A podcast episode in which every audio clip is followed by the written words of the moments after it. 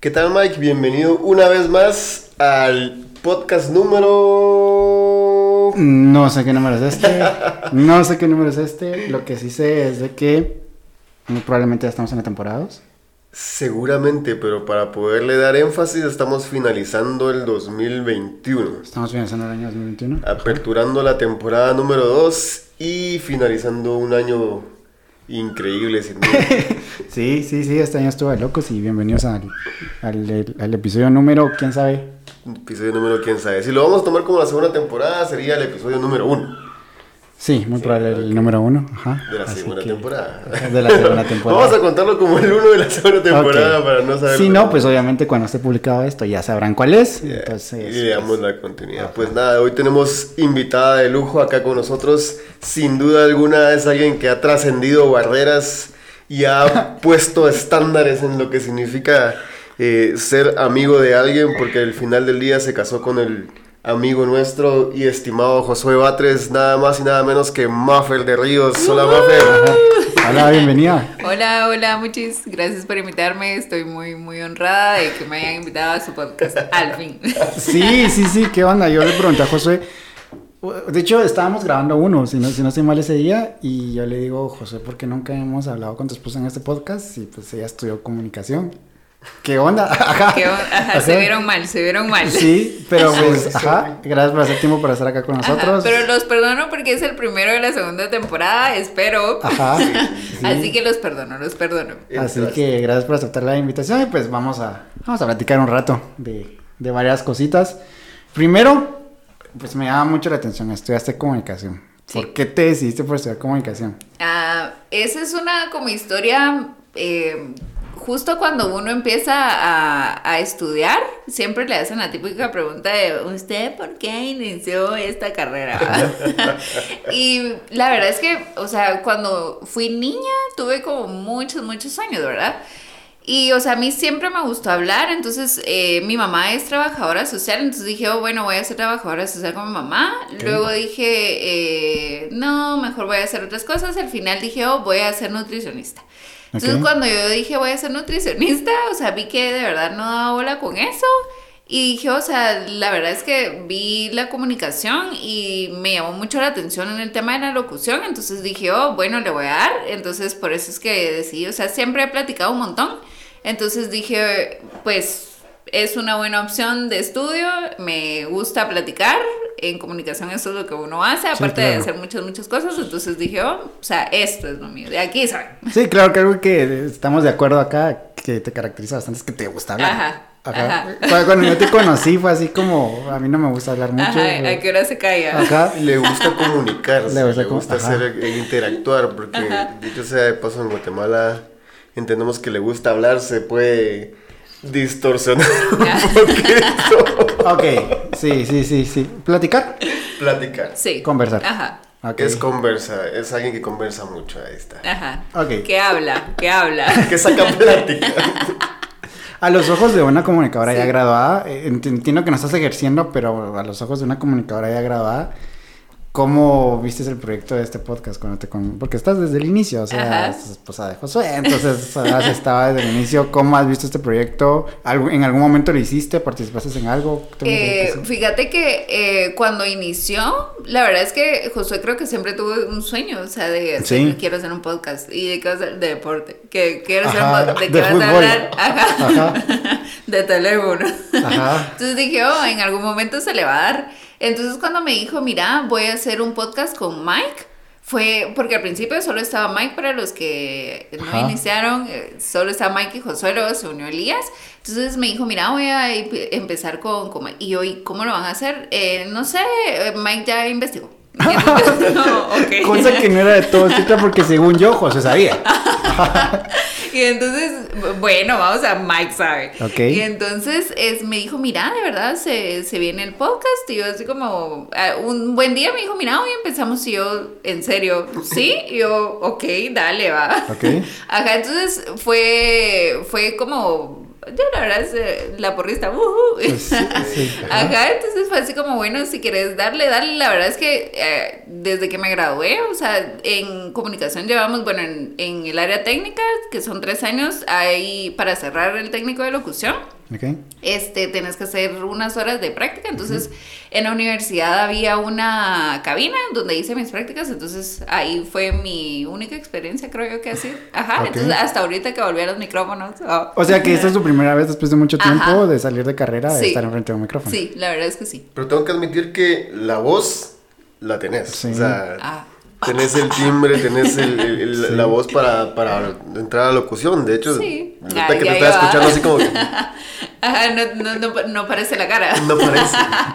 No te quiero comprometer, pero si te recordás, ¿qué es lo más importante al momento de estar enfrente de un micrófono y hacer este tipo de cosas? Ajá, mira, primero me recuerdo que nos enseñaron a hacer un guion. Entonces, eh, por eso estaba como un poco nerviosa y le decía, José, mira, Para no los que nos están cómo- escuchando, nos están viendo, no tenemos guion. Ajá. ya fallamos, ya comenzamos mal. Quiero apoyar el, el paréntesis de Miguel y es por eso que se llama de cualquier. Sí, sí, sí. Vamos con la saturación. Lo siento. Sí, me, o sea, primero tenemos que tener un Ok. guion y por eso le decía, ¿y de qué voy a hablar? va? Porque, o sea, te enseñan a hacer una escaleta, la escaleta es como qué es lo que vas a hablar, cómo lo vas a eh, dividir y etcétera, ¿verdad? Entonces es un guion en el que tú decís, bueno, de esto vamos a hablar tanto tiempo y tenés como, bueno, primero FX, o sea, efecto de sonido. Así le enseñan, bueno, me enseñaron a mí, no sé si ahora seguirá igual. Ajá. Entonces pones ahí como programa tal y vamos a ver bienvenidos a no sé qué. O sea, cuando Ok. tú haces tu guion, mm, o sea, tenés como la idea de cómo lo estás haciendo. Sin embargo, no quiere decir que, bueno, vas a tener papel y bienvenidos a su programa. Sí, no vas a leer. No vas a leer. O sea, es solo como para que tengas una idea de qué es lo que vas a hablar. Para que no te perdas. Ajá. Ok, y en cuestiones técnicas les enseñan algo, así como por ejemplo, si ustedes en algún momento quieren comenzar un proyecto como un podcast o no sé, les enseñan, existe ese tipo de micrófonos, ese tipo de interfaces. Sí, pues fíjate que en eso creo que no, no, no, tanto, ajá. O sea, cuando estuvimos en la cabina nos enseñaron a usar la, la consola y nada más. O sea, este es el botón, nada más. Pero, pero mira qué buen punto tocaste porque vamos a hablar de, de- de algo que hoy en día está afectando de forma directa e indirecta a la mayoría de la población de la edad eh, universitaria. Porque, pues hablemos de los temas radiales. No, no existen muchas radios que, por lo menos en Guatemala hablemos, muchas radios que sean capaces de soportar eh, nuevos locutores, nuevos técnicos, nuevos esto, porque pues la demanda viene a ser mucha. Hablemos totalmente de radio. Eh, en tema televisivo, lo mismo. Entonces, yo me topé con algo con unos jóvenes practicantes que pues iban en el pensum que obviamente la universidad les da, pero empezaron a indagar en cosas que la universidad no les está dando y comprometieron a la universidad, porque pues obviamente ellos estaban preparándose para un mundo en el que ya no funciona como anteriormente funcionaba y eso comprometió a la universidad. Y, y lo comento porque ciertamente, pues, ok, te pueden enseñar cosas básicas, que, que use esto, que use lo otro, pero no, hombre, hablemos de que ahora lanzar un podcast no es difícil, técnicamente requiere sus formas de, de hacerlo, requiere equipo, requiere esto, lo otro, pero no es algo que te enseñen. Ajá. Y creo yo que en el paso tecnológico, dijiste, no sé si ahora se hace igual, pero es algo importante, porque no sé cómo tú lo ves ahora que te sentás acá y dices, no, esto no... Ajá, sí, uno se siente y es así como, wow. Ajá. ¿Qué hago? Ajá, sí, y eso nos enseñaron también en la universidad. Miren, nosotros les vamos a dar esto, ¿verdad?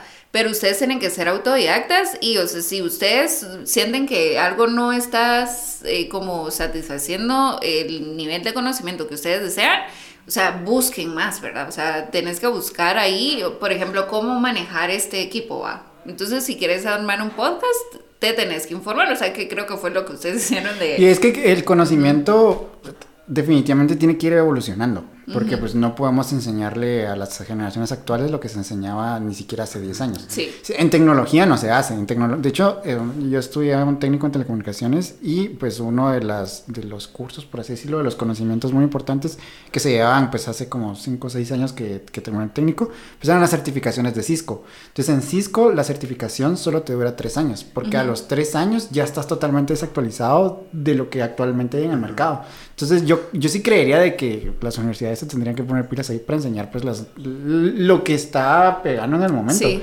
Porque pues en la universidad hace poco, bueno, hace unos cuantos años, me enseñaron a programar páginas web en un programa que ya ni siquiera se usa. Y digo, ¿qué onda? Creo que deberían irse adaptando un poquito a, a las nuevas tendencias. Sí, y eso es eh, muy importante porque uno, o sea, como ser humano, tiene que vivir actualizado. Y entonces, o sea, si uno se gradúa hoy, sabes que lo que sabes hasta hoy, mañana va a ser distinto. Claro. Entonces, creo que hay como que seguir, bueno, que hay de nuevo en mi caso, en la locución, la verdad es que creo que he fallado un poco, les he fallado. Ajá, pero sí es importante mantenerse actualizado. Y tengo una pregunta, ¿estás aplicando ahorita lo que... Eh, ahí va, ahí va. o sea, trato, eh, nos enseñaron sobre la dicción, entonces es así como, dicción significa pronunciar bien las palabras, entonces lo voy a, y trato así como, no voy a decir mi muletilla, no voy a Creo que es algo que me cuesta mucho. Sí, sí. Sí, es, es, es, es curioso, es curioso porque la verdad es de que es súper random. Ahorita estás trabajando como maestra de inglés, ¿no? Ajá. Y va- y es, es como bien, bien curioso el hecho de que, pues, te grabaste comunicación. No estás, no quiero menospreciar, o sea, no estás en, en a un micrófono. Y yo que estoy algo totalmente opuesto, estoy haciendo esto. Ajá. ¿Qué onda ahí? Sí, sí, la verdad es que sí. Pero mira, fíjate que me sirvió porque a la hora, soy maestra, para los que no me conocen, soy maestra Sí. de preprimaria y de eso trabajo.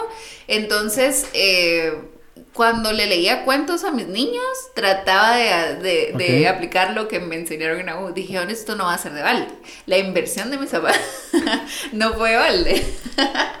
Y que ese es otro tema, ¿no? Sí, ajá. Entonces, o sea, siempre nos enseñaban, mire, tiene que leer bien, va. Ok. Y entonces, este, siempre trataba como de leerle bien a mis niñitos. Y también que uno, por ejemplo, habla un montón y al final se cansa. Entonces era así como, voy a respirar bien con tal de terminar el cuento con el- la, el- la suficiente cantidad de aire, va. Entonces era así como, y yo, no, no, ya me, ya, ya me. Que es muy diferente tener una conversación mientras estás comiendo con tus amigos, con tu Ajá. familia, a estar acá enfrente del micrófono. Sí. Es totalmente diferente. Yo la verdad es de que no.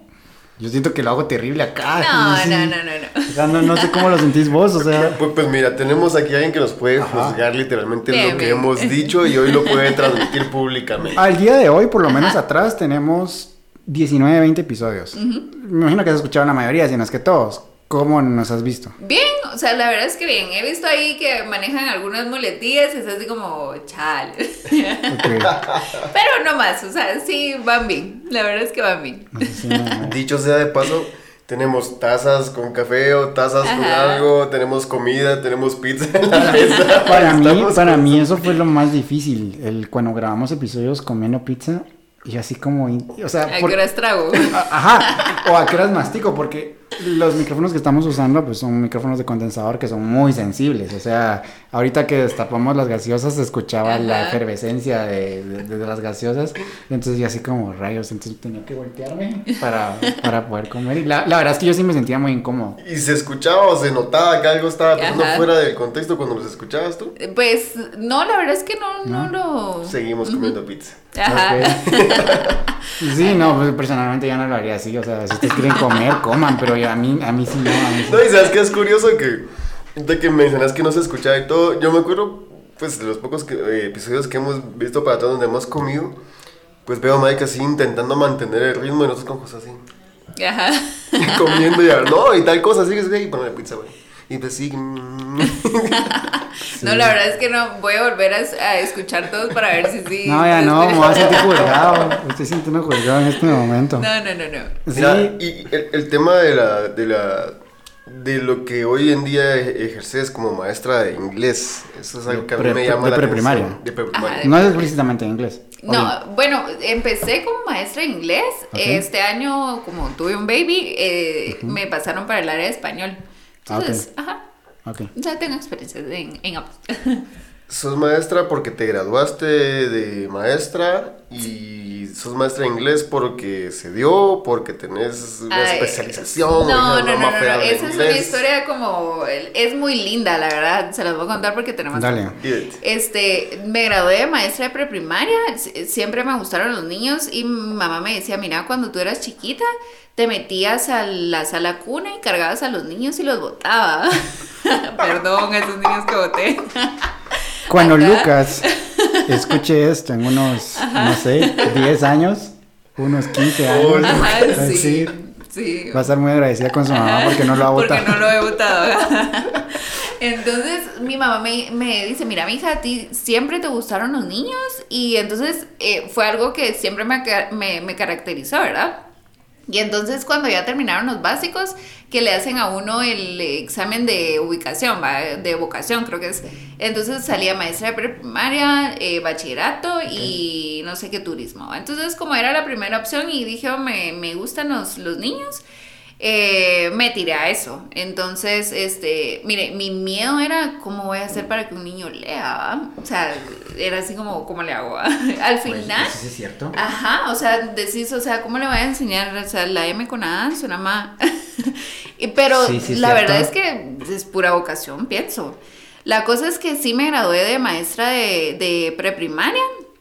Y luego, este, o sea, mis papás siempre, en ese tiempo donde les dije que quería estudiar nutrición, no entré a la universidad. Entonces mis papás me dijeron, aprovecha el tiempo, anda a aprender inglés, va. ok. Entonces, en ese tiempo en lo que estaba en un, en un programa para poder eh, nivelar algunos cursos y poder este, entrar a la U, entonces este, estuve estudiando inglés.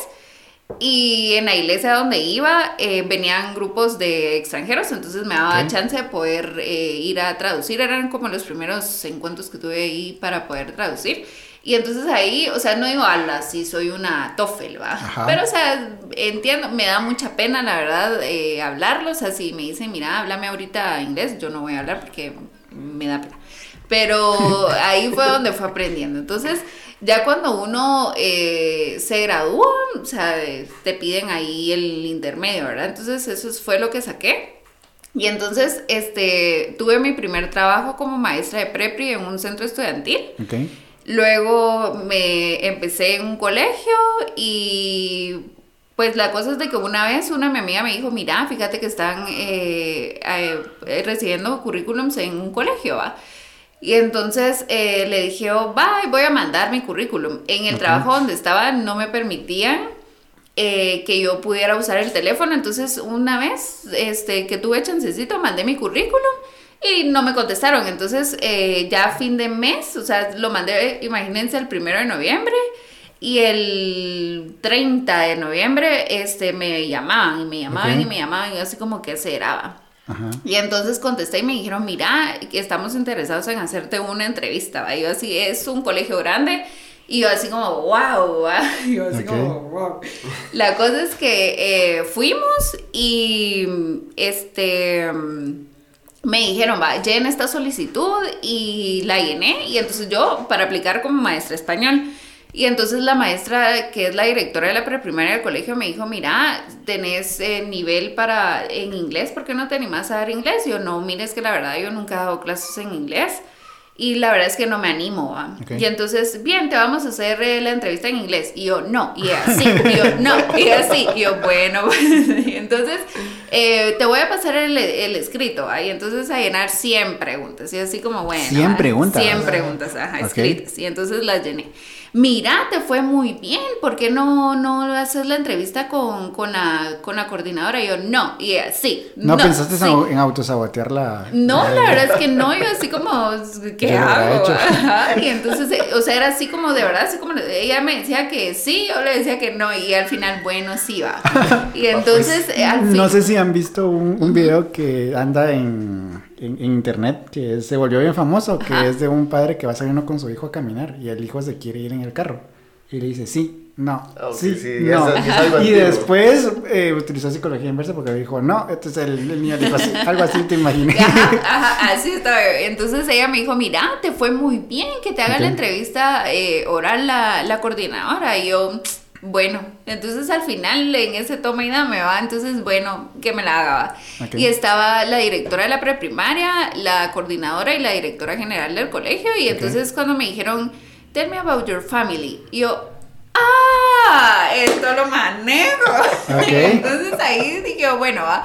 Y entonces les, les conté y Josué iba conmigo y ¿quién es él? Y les conté que era mi esposo y etcétera. Y mira, o sea, te fue re bien. Estás, el término no existe, pero por ti lo vamos a invitar precontratada. Y yo, ¿qué?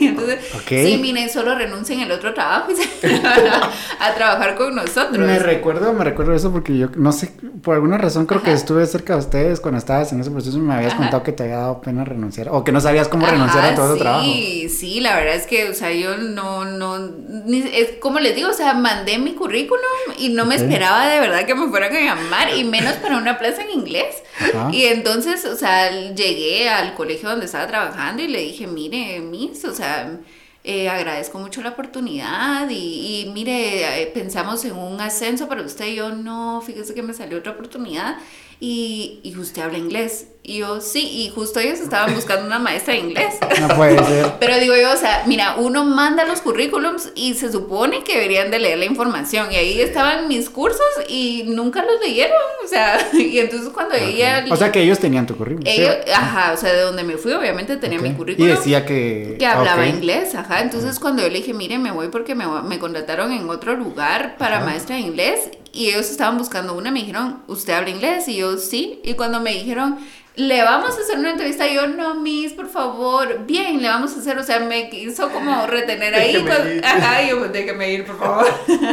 y entonces cuando me volvió a decir, tell me about your family, y yo, ay, Miss, por favor, lo mismo me dijeron a ella, y yo, me le voy. Y entonces ella me dijo, bueno, Miss, la verdad es que lamento mucho perderla, pero, o sea, se le dio esta oportunidad, vaya.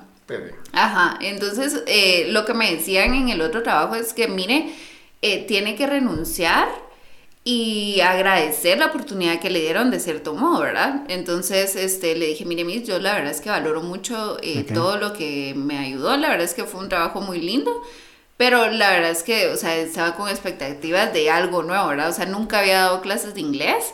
Y, o sea, de la nada, la verdad es que no iba, como les digo, no iba con, con, o sea, pensando en que de verdad me iban a dar una plaza en inglés. Y cuando la tuve fue así como guau, guau. Es de esas cosas random en la vida que te pasan que, una que- vez. que nunca te has visualizado Ajá. haciendo eso y pues la vida te da la oportunidad y, y Ujú. vámonos. Lo bueno es que no te rajaste. Ajá, no, la verdad es que no sé cómo. La verdad es que ahora digo cómo, cómo lo hice. cómo- No, pero Sí. qué genial hablando de las oportunidades, porque pues por ahí des- podrán decir, no, pero es que tiene que ser profesional en el inglés o nativo, qué sé yo.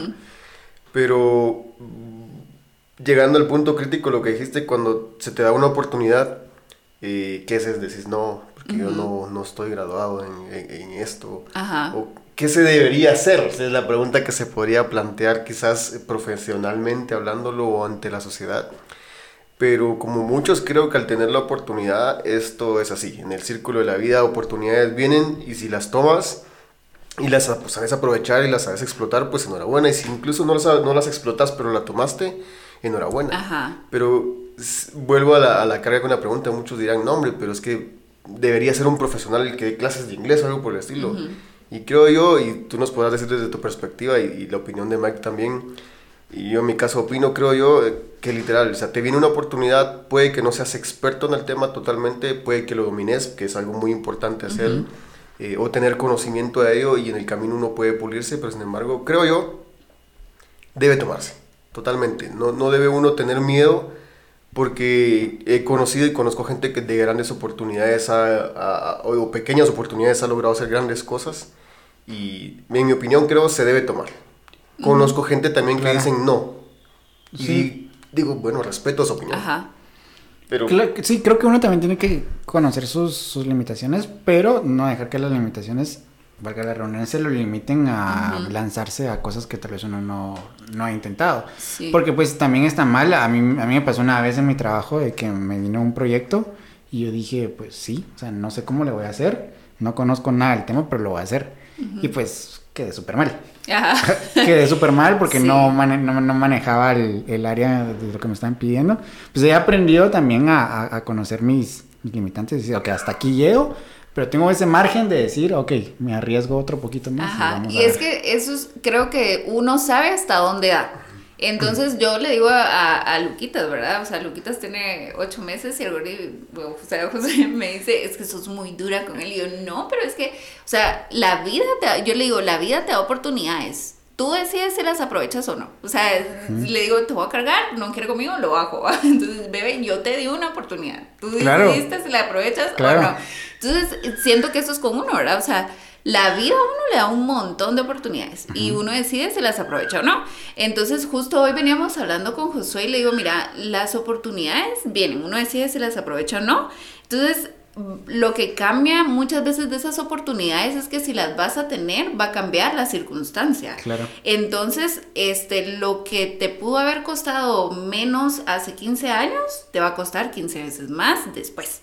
Claro. Entonces, o sea, uno decide, ¿verdad? O sea, con eso de las oportunidades, es eh, aprender a ver si uno puede, yo pienso que la excelencia en todo lo que uno hace es la clave. Si sabes que tu nivel de excelencia no va a ser excelente, valga la redundancia, siento que no vale la pena comprometerte.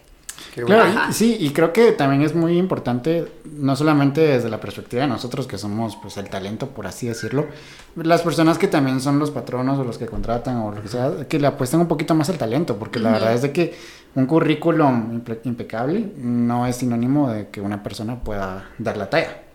Y, creo que lo hablamos también en tu episodio, y creo que los que estamos acá, vos, Maffer, Josué, pues la verdad es que otra vez sin menospreciar, tal vez nuestro currículum no puede ser el mejor, pero sin embargo, creo que en lo que hacemos cada uno individualmente, pues no lo hacemos mal. Y, ajá. y muy probablemente no estamos especial, o no tuvimos una formación académica especializada a lo que hacemos. Sí. Y, ahí va aplicado la visión de la gente que toma en este caso, pues quien contrata, de decir, no, la persona tiene un potencial, porque veámoslo muy sinceramente, la mayoría de veces en las plazas en las que se requiere mucho profesionalismo, obviamente hablemos un contador, no vas a contratar a un, a un estudiante aún, ¿no? Eh, sin embargo, por ahí más adelante tendremos la oportunidad de entrevistarlo, pero conozco una persona que siendo estudiante, pues está en una firma muy importante y dices, wow.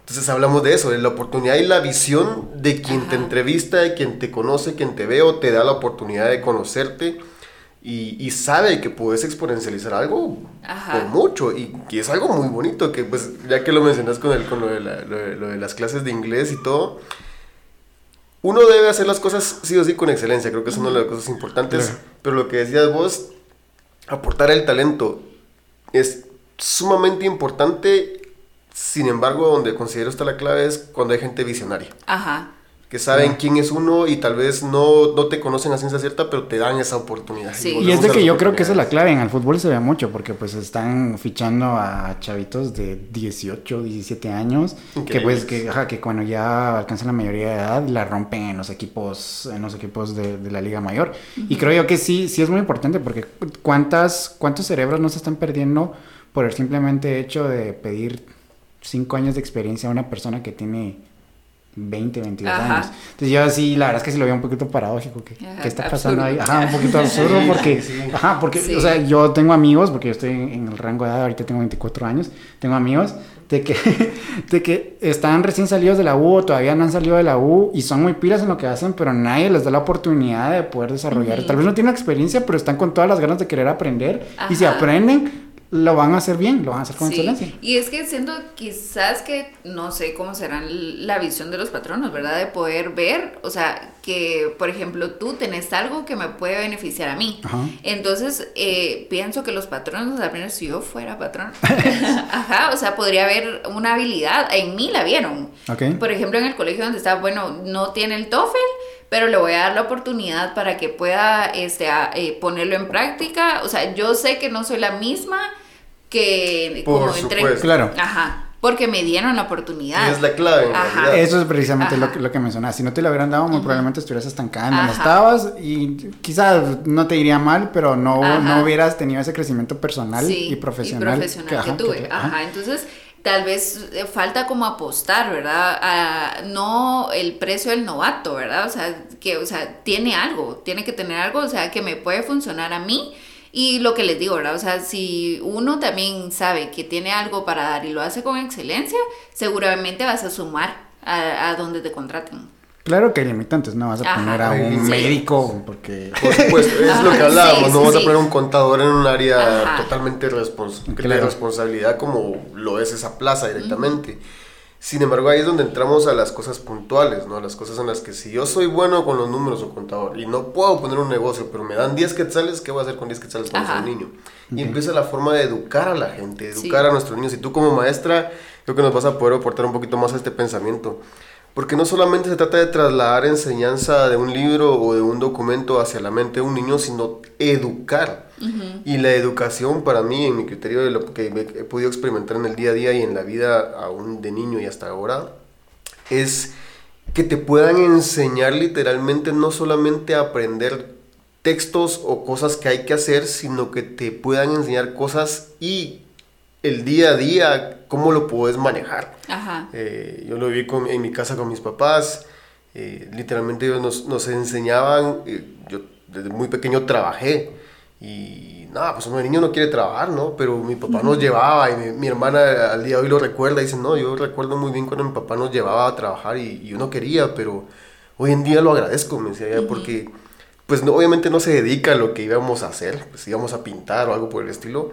Eh, pues, gracias a Dios tiene una profesión y todo lo demás, pero ella lo recuerda con tan bien que dice, no, eso me enseñó a ver la vida de una forma diferente. Y la educación, creo yo, el enseñar tras, trasciende esas Sí. barreras de conocimiento, sino simplemente eh, nos posiciona en, la, en, la, en un punto de autoridad. Tú como maestra lo sabrás decir, el que no solamente puedes decir, aprenda esto, sino cómo le hago. lo- me gustó mucho algo que dijiste al, al principio, eh, cómo, cómo le enseño a un niño a decir, ma. Ma- ¿Cómo, cómo le enseño a un niño a leer? Ajá. Ajá. ¿Cómo le enseño a un niño yo nunca leer? lo había pensado.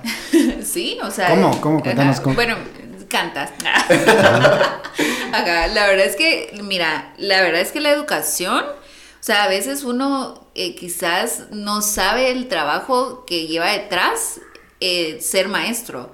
Y digo eso porque, mira, uno en los, al menos en, la en las oportuni- oportunidades que he tenido de trabajar, he visto muchos escenarios. O sea, he visto un escenario donde hay personas con escasos recursos, este, que, o sea, eh, creen tener, o sea, que por tener necesidad uno debe de darle muchas cosas.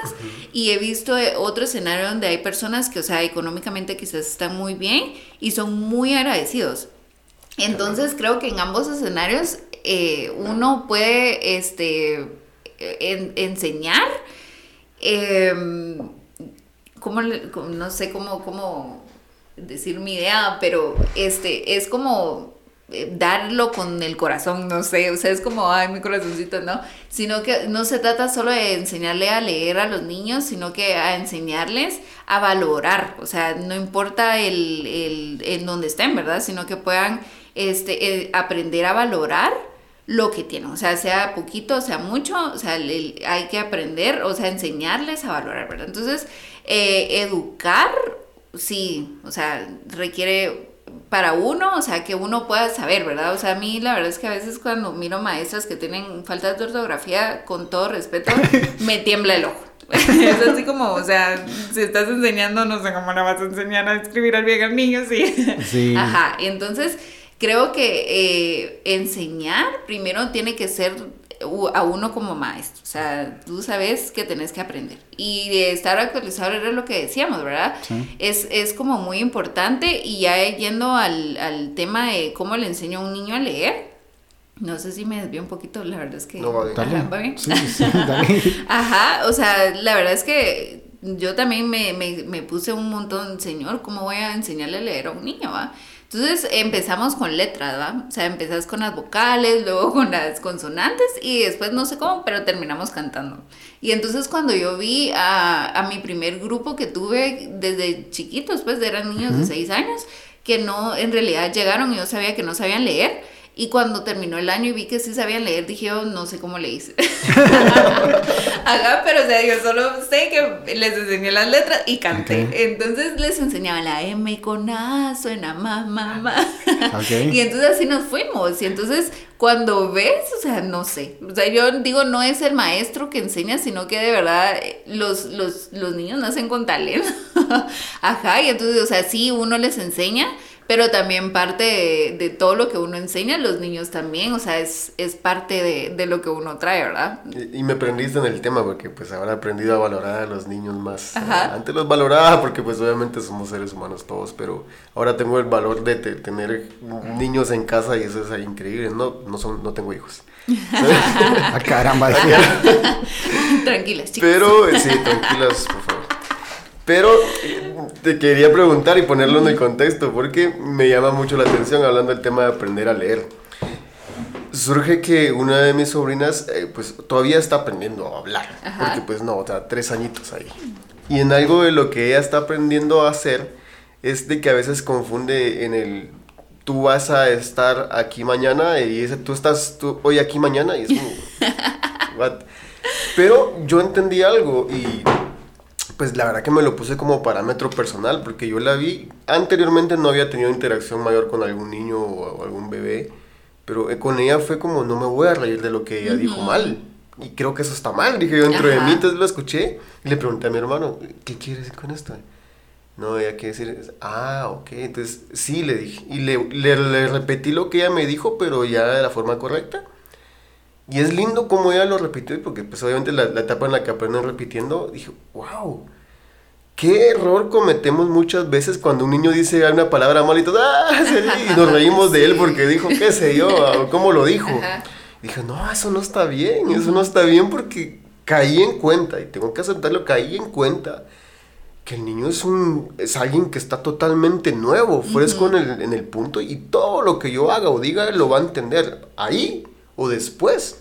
Ajá. Entonces, lo que tú decías, o sea, ¿cómo, le, cómo rayos les enseñé a, hablar? va? Pero después de un año te diste cuenta que sí, pues supieron hablar. Ajá, se francamente. aprende. Y es, es extrapolable a lo que mencionábamos hace un momento, de, a- a- o sea, apostar al talento. Si nosotros le pedimos a un patrón que crea nuestro talento, aunque no tengamos la experiencia, creo que es exactamente lo mismo con un niño. O sea, ese, ese, o sea, al, pre- al final del día, lo, lo comentaba yo con otro amigo, es de que el ser humano está programado para dos cosas, para sobrevivir y para preservar la especie. Todo lo demás se aprende. Ajá. Se aprende y se, y se desaprende. Entonces creo que es lo mismo, eh, o sea, obviamente guardando sus proporciones, es lo mismo enseñarle a leer, a hablar a un niño, que cuando vamos a, a pedir una oportunidad en, algún- en una empresa. Sí, sí. Qué, sí. boni- qué bonito punto, la verdad. Sí, la verdad es que sí. Y miren, o sea, uno, eh, los niños, o sea, es, es que de verdad el magisterio es así como, wow. Este, los niños, o sea, le llenan a uno el alma, ¿verdad? Y me da, o sea, uno dice, me da risa, pero en realidad, o sea, cuando los niños, es que me dijo. Entonces, no, no, mi amor, sí, se- es que me dijo. Y entonces, eh, como tú dices, ¿verdad? De repetir, de repetir, eh, no, mi amor, sí se me dijo.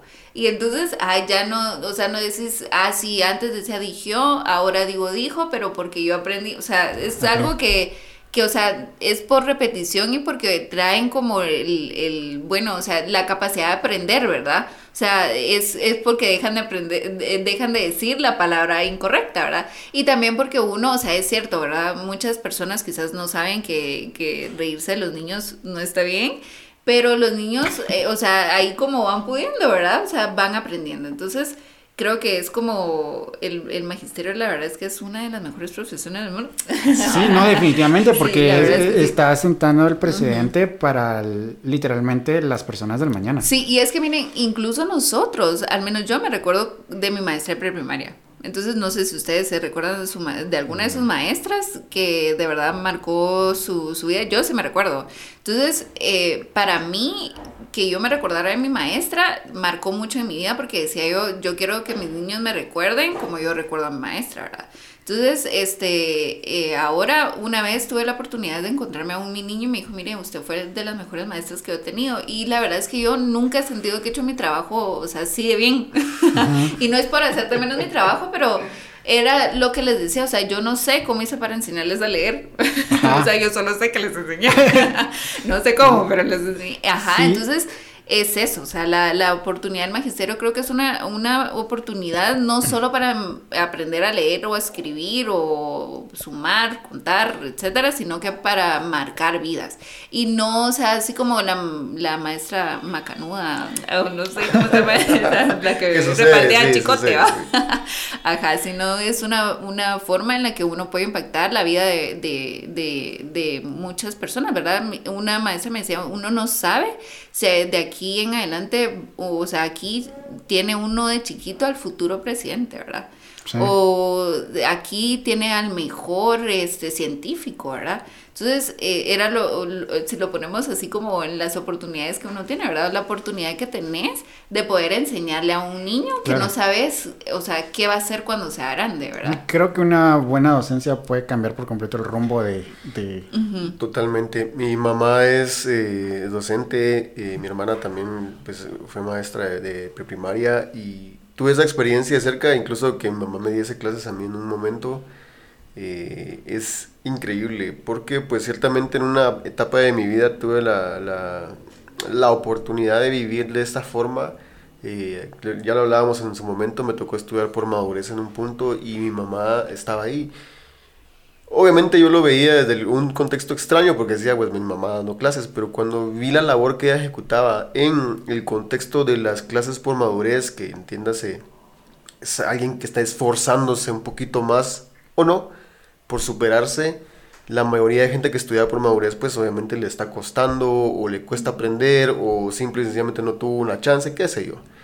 Y cuando yo tuve la oportunidad de pasar por este proceso y estar bajo las, el mando de mi señora madre eh, como, como, como, docente, wow, eh, la gente que yo conocí, gente con, con, con, muchas situaciones complicadas, que día a día luchaban con eso, pero al llegar ahí se topaban con una maestra que, si bien no les daba abrazos a todo el mundo, ni besos, porque pues no es mamá ahí, sino ahí es, es, es maestra, eh, lograba ser comprensiva, como lo era en casa. Y yo me di cuenta que mamá, exactamente como actuaba en casa, era ahí.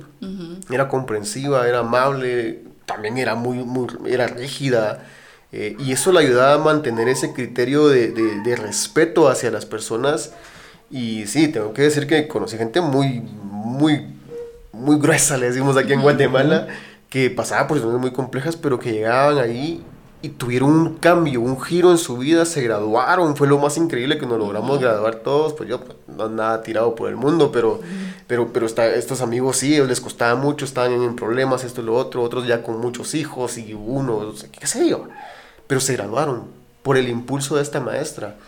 Y, y lo comento porque pues todo lo que, me, me, lo que nos decías ahorita me trajo este recuerdo al final sus alumnos le llevaban regalos, uh -huh. eh, le llevaban recuerdos, la llamaban años después, maestros la llamaban años después para decirle cómo está y saludarla. Y yo decía, wow.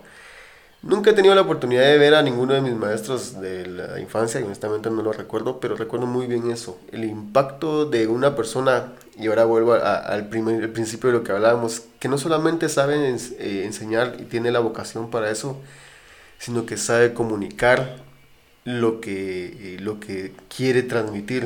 Uh -huh. eh, es importante. Mi mamá no es comunicadora ni nada por el estilo, es totalmente maestra y es contadora. Eh, pero supo comunicar la enseñanza no solamente de las, de las lecciones, de las clases del día a día y de los cursos que se llevaban, sino también de la vivencia del día a día muchachos llorando por algún problema, eh, chicas que estaban pasando y de repente ella sabía aconsejar.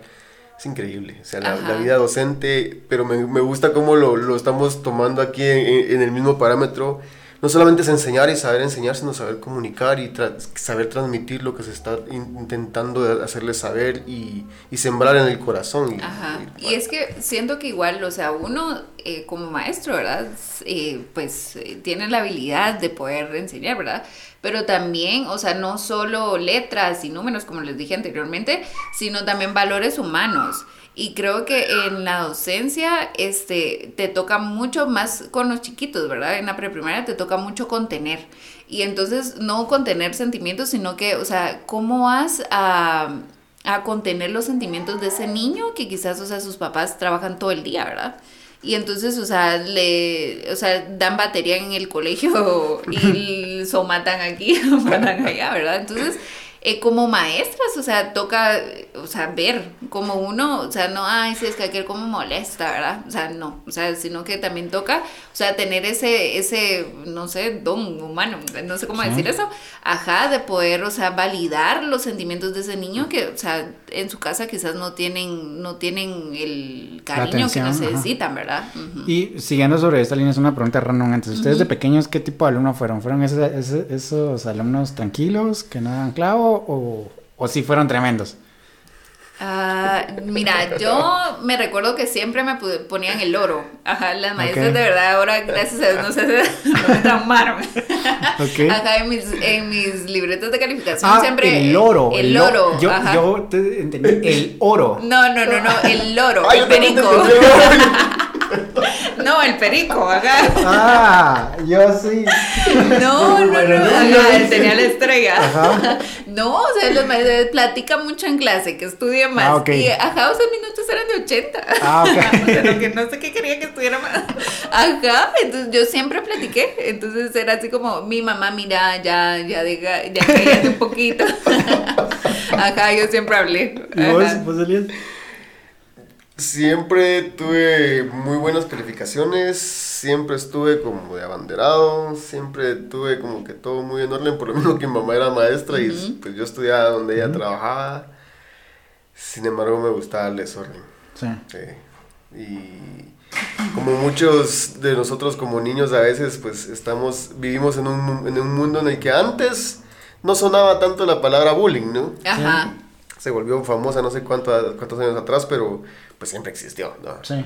Y pues yo siempre fui partícipe del bullying, me hacían bullying, no era partícipe yo. O sea, por ser bulleado. Yo era el bulleado, sí. Y por lo mismo, pues busqué quiénes eran los que hacían el bullying, me hice sus amigos. Les daba comida, les daba dibujos gratis, siempre me gustó dibujar, me los gané y ahora yo hacía bullying con los que hacían bullying, ¿no? Entonces terminé bulleando, lo lamento. esa historia tenía todos los ingredientes para terminar bien, pero no fue así. Pero no, sí, sí fue, fue muy aplicado. Eh, por ahí, entre lo que te hablaba anteriormente en, nuestra, en la conversación que tuvimos, sí, o sea, me, me, me, gustó meterme y buscar y crear y generar oportunidades aún de niño. Eh, yo, yo, me generé la primera oportunidad, gracias a Dios que lo permitió, de estudiar computación, porque no existía el lugar número 11 en el cuadro de honor. Ajá. ¿no? Y yo me metí al 11. Y dijeron, no, hay que, hay que hacer uno, este men debe estar ahí. Porque yo no era de ese grado, entonces me tuvieron que meter a ese grado a fuerza y es como que no existe el número 11, pues pónganlo en el 11. Entonces sí me gustó el desorden, pero también me gustaba... El orden. el, balance. A la orden por el desorden. A la orden, por el desorden. ¿Y vos, vos? Yo la verdad es que tengo muy pocos recuerdos de, de, de mi etapa académica de niño, pero creo quiero pensar que fui un niño tranquilo. O sea, no. La verdad es que sí tuve, tenía varios conflictos mentales en, entonces por varias situaciones que, que pues, había pasado que no estaban bajo mi control. Entonces, pues tal vez sí les di un poquito de trabajo a mis, a mis, a mis maestros hablando de preprimaria, que es lo que me imagino que en el contexto en que nos estamos desenvolviendo. Pero eh, realmente sí tenía muchos problemas yo, entonces no, no, no les di batería en el, en el tema de ser molestón, de ser así, el, que molestaban, pero tal vez sí en, otro, en otro aspecto, un poquito más delicado. Sin embargo, realmente no, no me acuerdo muy bien, quiero pensar de que era tranquilo. y aprovechando y abriendo una línea, tú como docente y ahora como mamá, y por supuesto como esposa, ¿Qué consejo le darías a las maestras, hablando de lo que hemos hablado ahora, de que, pues sí, no solamente es dar clases, sino entender, eh, ser empáticos con, con, con el niño, que tiene derechos, que, tiene, que, que, que, puede elegir, que puede elegir si, si no se siente cómodo, si se está sintiendo... Todo lo que vemos que un niño expresa ¿qué consejo tú le podrías aperturar a esas personas que hoy en día ejercen como docentes que tal vez hoy no nos escuchan, pero nos pueden llegar a escuchar a futuro, o que sí, o que pues también tienen hijos? La, el micrófono está abierto. Eso es. Este, mira, siento que la etapa de mamá ha abierto como mis ojos a otro sentido, ¿verdad? O sea, antes era maestra y decía, o sea, con mis hijos quizás no voy a hacer esto, ¿verdad? Pero ahora que tengo un bebé, eh, siento que el, magisterio ahorita me ha vuelto como más humana. Y es porque no es que no lo haya hecho, sino que así como soy yo, quiero que traten a mi bebé, ¿verdad? Entonces, este, pienso que para las que son maestras, eh, la oportunidad de poder este, transformar vidas de, de chiquititos es una oportunidad que pocos tienen. Y como tú decías, ¿verdad? Los niños tienen derechos y a muchos se les ha olvidado. Entonces, eh, a veces nosotros como maestros que dices, ay, es que aquel como molesta, ¿verdad? Pero, o sea, no sabemos por qué, por Sí. qué en realidad hacen eso. Entonces uno tiende como a tachar. Y entonces eh, pienso eh, como consejo para las maestras que no, no hagan eso, maestros, por favor. Sí. No, o sea, eh, tiene que ser muy humano uno. O sea, pienso que el corazón de los niños se debe cuidar. Ok.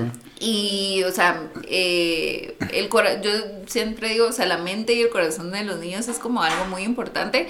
Y ahora que soy mamá, lo he visto como más de cerca, ¿verdad? O sea, tenía la, el conocimiento, sí, o sea, un niño tiene un corazón que hay que cuidar, pero no solo se cuidan a casa, o sea, se debería cuidar muchísimo más en casa.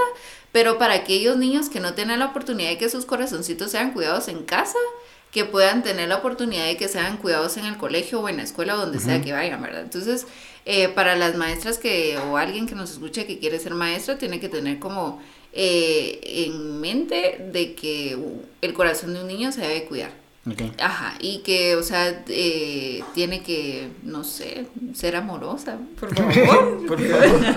Ajá, sí, la verdad es que es una, una carrera que demanda mucho, eh, no solo, o sea, de dar amor, sino que también tenés que saber. Entonces, era lo que les decía, ¿verdad? Yo no, no, no soporto una maestra que tenga, mm, o sea, faltas de ortografía, o sea, no. Entonces, ajá, la actualización creo que es muy importante y la... Eso de poder, se me olvidó cómo se dice la palabra de poder, este, ¿Autoinspeccionarte? No. Ajá, au- autoinspeccionarte. Ajá, y ver. No qué- las faltas. Ajá, ajá, ajá, y ver qué es lo que sabes, qué es lo que no sabes y qué es lo que tenés que mejorar, ¿verdad? Ajá. Para que puedas tener eh, una educación, o sea, que de verdad sea de nivel. La excelencia, La muchachos, la excelencia. Y siguiendo sobre esa misma línea, precisamente por lo que decía Elías y ahorita lo mencionabas tú, ahora que ya tienes la oportunidad de ser madre, hay diversidad de comentarios de hasta en dónde está el límite de educar en casa y educar en el colegio. Porque quiero pensar yo, no soy padre ni nada, pero quiero pensar que hay un límite. Todavía. Ajá, tranquilas, chicas. Y espero que, que siga mucho tiempo. Pero a- hay un límite, eh, porque pues no le puedes enseñar eh, lo fundamental de un hogar eh, a un niño en el colegio. Ujú. Número uno, porque a un niño en el colegio no lo puedes corregir como se, ajá, se tiene que corregir en el hogar. Ahora como madre y obviamente pues como maestra de, de- de niños, de kinder, ¿en dónde está ese límite? ¿Hasta, ¿Hasta dónde llega la responsabilidad de un padre de educar a su hijo para que vaya al colegio, a la escuela o a donde sea a ser complementada a esa educación? Qué difícil pregunta. Así como. Se- según tu experiencia, acá no estamos hablando de... No, sí, o sea, mira, nosotros hemos aprendido que, o sea, estar y estar presente son dos cosas diferentes. Entonces, este, o sea, tú puedes estar con tu bebé, pero puedes estar en el teléfono. Entonces no estás, o sea, estás, pero no estás presente. Ok. Entonces creo que los papás debemos de saber hasta dónde queremos enseñarle a nuestros hijos en la casa. O sea, si yo quiero que mi hijo sepa eh, que tiene que comer, o sea, yo le enseño que va a comer. Pero eso lo sé yo como mamá.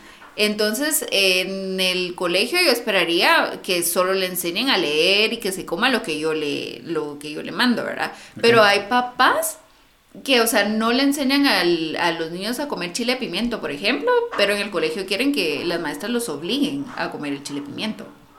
Entonces creo que, o sea, es algo que yo no puedo hacer eso, primero porque el niño tiene derechos y segundo porque, o sea, yo soy su maestra, no soy su mamá. Y entonces el niño muchas veces eh, aprende a respetar más a la maestra que a la mamá. Ajá, Y pienso que eso no debería ser así. Porque en la casa deberes- de- deberías de marcar los parámetros de lo que tú quieres enseñarle a tu niño.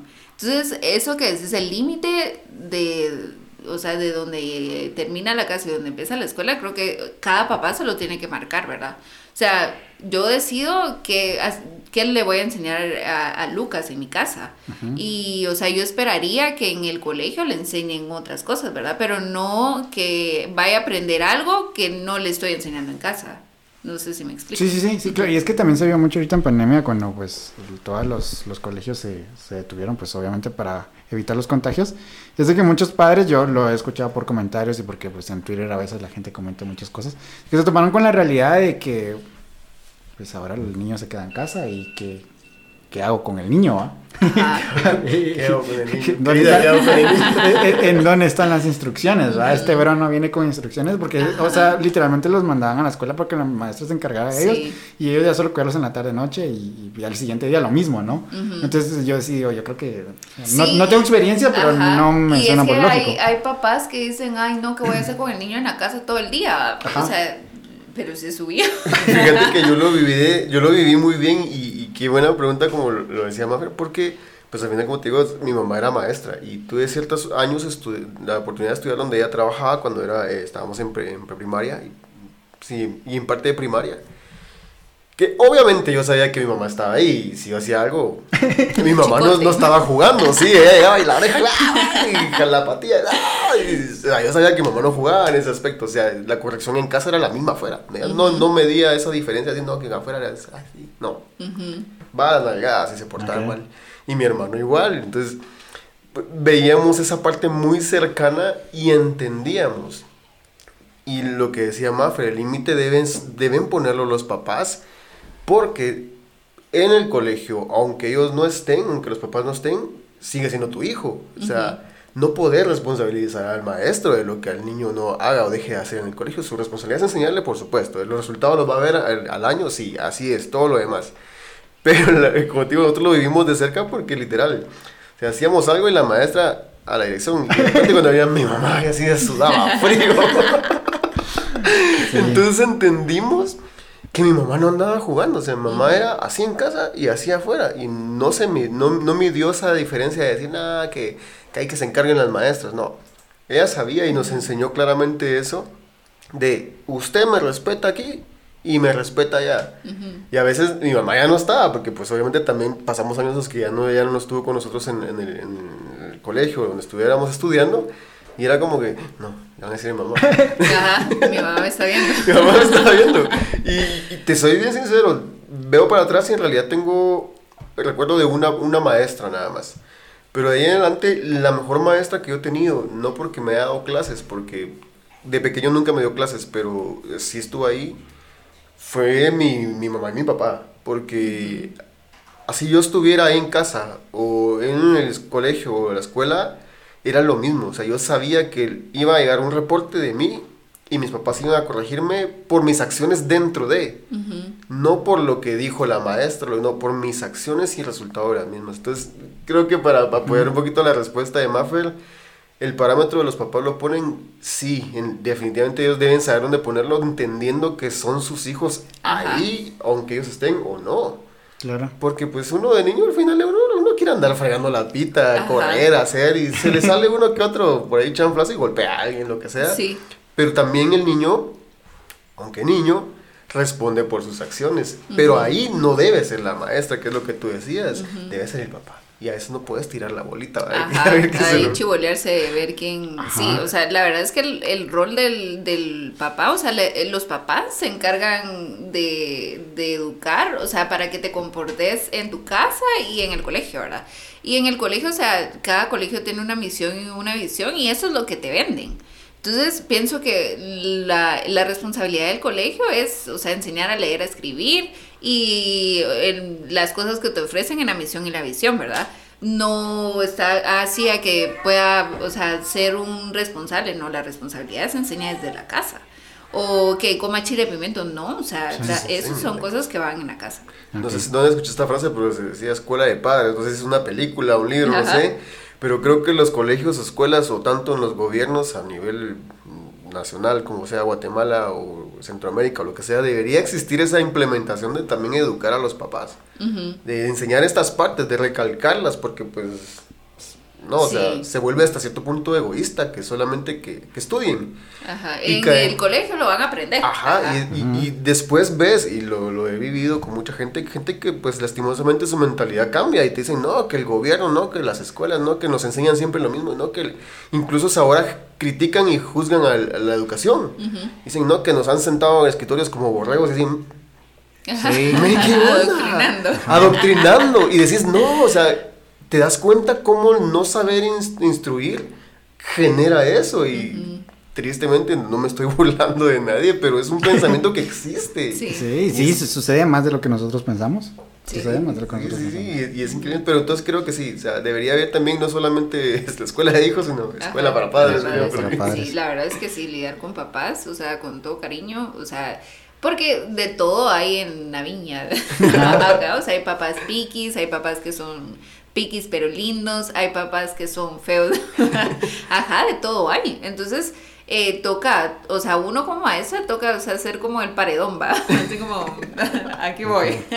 Ajá, sí, toca, toca poder este, ver cómo le, le respondes. O sea, por ejemplo, en este caso de, de dónde llega la hasta dónde llega la responsabilidad, que mi responsabilidad sí es, o sea, cuidar a su niño dentro del colegio, enseñarle y etcétera, pero lo demás se lo enseñan ellos. Sí, sí lo preguntaba porque la verdad es que sí he escuchado comentarios, tengo varias amigas que son maestras y sí dicen, o sea, a veces llegan niños que sus papás esperan que nosotros les enseñemos hasta ir al baño. Y así como, está, Ay, está, sí. está fuerte, ¿no? Sí. Es un temazo que se puede extender mucho porque, Ajá. pues sí, solo para terminar esa parte, como decíamos al inicio, los niños, ellos tienen la ventaja de estar aprendiendo. La desventaja nuestra como ya personas adultas es que tenemos que desaprender muchas Sí, cosas. y desaprender es muy difícil. Es muy difícil. Ajá. Y- Yo eso, eso me, me he fijado mucho ahorita que soy mamá. Y es así como, voy a desaprender, voy a desaprender. Entonces todos los días toca. Ajá. Sí, sí, porque pues el niño es otro tema. Ajá. Y, Y mira, yo siento, ahora que soy mamá, también miro que, o sea, cada papá hace lo mejor que puede por sus hijos. Y, o sea, algunas cosas que yo veo que no es que estuvieron mal en mi crianza, o sea, que quizás quisiera cambiar con la vida de Luquitas, o sea, ahí es donde te toca desarrollar. Claro, claro, ajá. Sí. tenemos la oportunidad de cambiar ese, ese ciclo que existía. No, buenísimo, buenísimo. Para ir ya finalizando ya este episodio, porque ya llevamos casi, casi una hora acá, no, no se sintió, no se sintió, vamos a ver. Ay, qué, qué buen tema, qué buen Sí, tema. sí, ya llevamos exactamente la, la hora, Ajá. un poquito menos tal, vez- tal vez. Este, mm, para regresar al inicio e ir finalizando también con esto, ¿te gustaría en algún momento tener la experiencia, aparte pues de este podcast, de estar enfrente de un micrófono, ejercer tu, tu, tu profesión, porque ya sos licenciada en comunicación graduada, ajá, tenés el, El el, el título. Este, en algún momento te gustaría, así como tuviste esa curiosidad y aprovechaste la oportunidad de decir, ok, maestra de inglés, le entro, jalo. en algún momento si se te presenta la oportunidad para, para poder ejercer, eh, pues literalmente lo, lo, lo que tú estudiaste, lo, lo harías, tenés algún proyecto futuro o, no sé.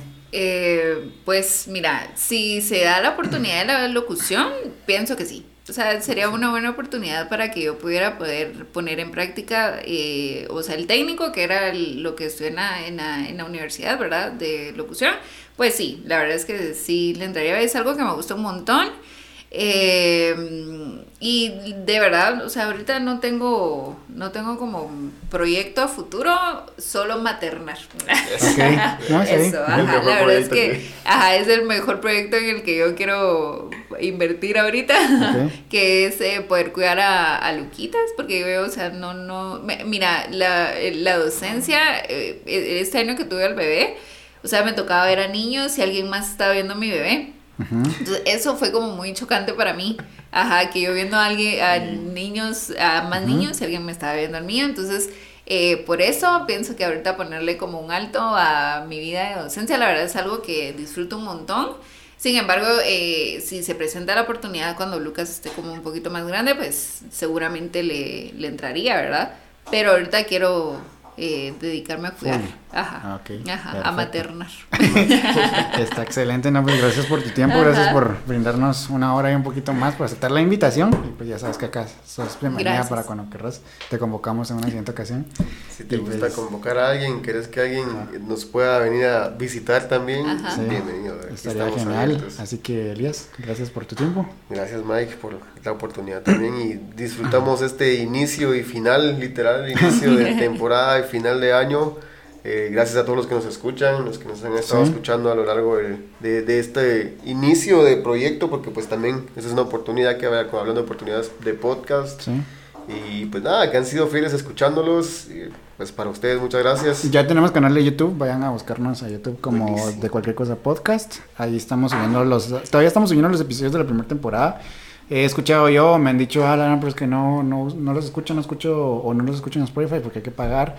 Pues obviamente los podcasts se pueden escuchar gratis, pero si prefieren YouTube, vayan a YouTube, ahí estamos. estamos. Pues vamos a estar subiendo y pues estamos trabajando muy, muy arduamente para poder, para que nos puedan ver. Sí. Esperamos de que pues en esta segunda temporada nos puedan ver más seguido y, y pues nada, gracias por escucharnos en es. este episodio de este podcast de cualquier cosa. Gracias Mafer, gracias Elías. Gracias, Mike. Gracias. Y nos escuchamos o nos vemos en un siguiente episodio. Gracias, bye. Bye. Bye. Muy bueno, Qué emocionante. Gracias, amigos.